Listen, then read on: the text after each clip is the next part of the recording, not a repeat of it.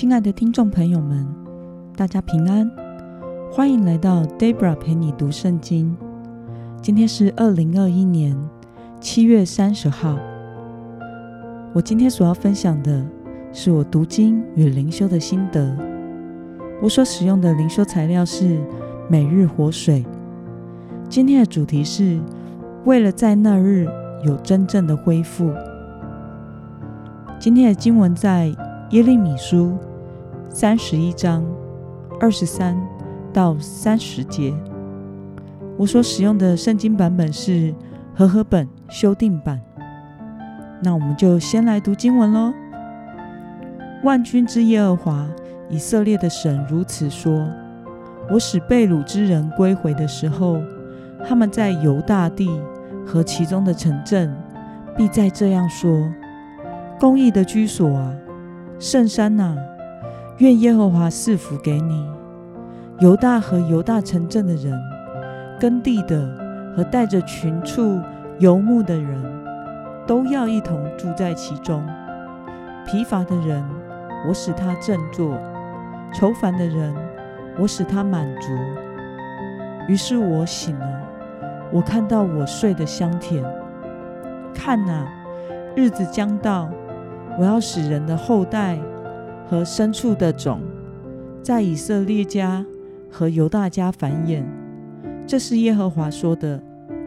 我先前怎样看守他们，我要拔出、拆毁、毁坏、倾覆、苦害，也必照样看守他们。我要建立、栽植，这是耶和华说的。当那些日子。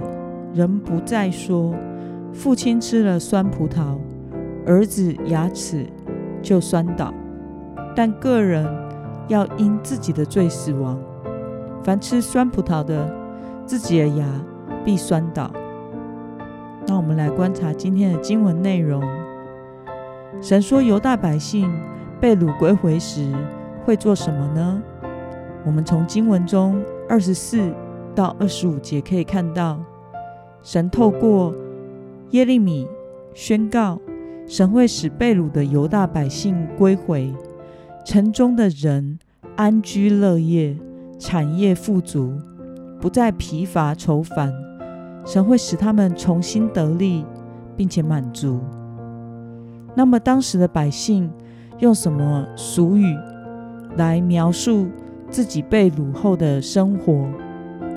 当时流行的谚语是：“父亲吃了酸葡萄，儿子的牙酸倒了。”意思是说，当时的以色列人以为自己如今被掳的光景，是因为祖先或是群体犯罪的缘故，因此承担了罪责。那么，今天的经文可以带给我们什么样的思考与默想呢？以色列。和犹大百姓为何不再说这句谚语了？因为神说要他们改变这样的想法，个人都要清楚的看见自己生命的境况，并且为自己的罪负起责任。这使我们看到上帝的恢复不只是土地和物质上的生活，也包含了人的内在生命。我们不要认为自己所经历的苦难是从别人的罪而来的这样的想法。那么，当神说到那一天到来的时候，会有真正的恢复，你对此有何感想呢？我觉得上帝的救恩是全备的。生在新约中的我们，因耶稣基督为我们所受的刑罚，使我们得平安。因耶稣基督为我们所受的鞭伤，使我们得医治。没有什么能使我们与神的爱隔绝，除非我们不接受他的救恩、医治与平安。那么，今天的经文可以带给我们什么样的决心与应用呢？你可曾在困难的时候埋怨过别人吗？为了在神面前得着真正的恢复。你需要改变的态度是什么呢？其实我们天然人的倾向，都是对自己的过失轻描淡写，却是对别人的过失放大检视的。Debra 当然也曾经是如此，而深深埋怨他人的过失。但是 Debra 后来发现，不管我怎么怨，事情也不会变得更好，反而是使我自己心里的怒气与重担越来越大。因此，后来我学会了一件事，就是当一件看起来不好的事情发生时，或是进入一段困难的时期，全人又重担又伤痕累累时，最重要的事是回到上帝的里面，正视自己生命真正的境况，为着自己的过失而悔改，不去看别人的部分。当我这样做的时候，我的生命就得以恢复了。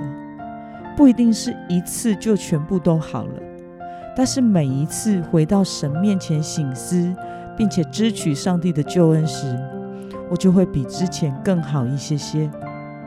因此，我们要能在上帝面前坦然，并且正视自己需要改变的责任，才能使我们的生命在耶稣基督里。得到真正的恢复，让我们一同来祷告。亲爱的天父上帝，感谢你透过今天的经文，使我们明白，我们要改变是事情是别人的过错这种想法。个人都要清楚看见自己生命中的景况，并且为自己的罪负起责任。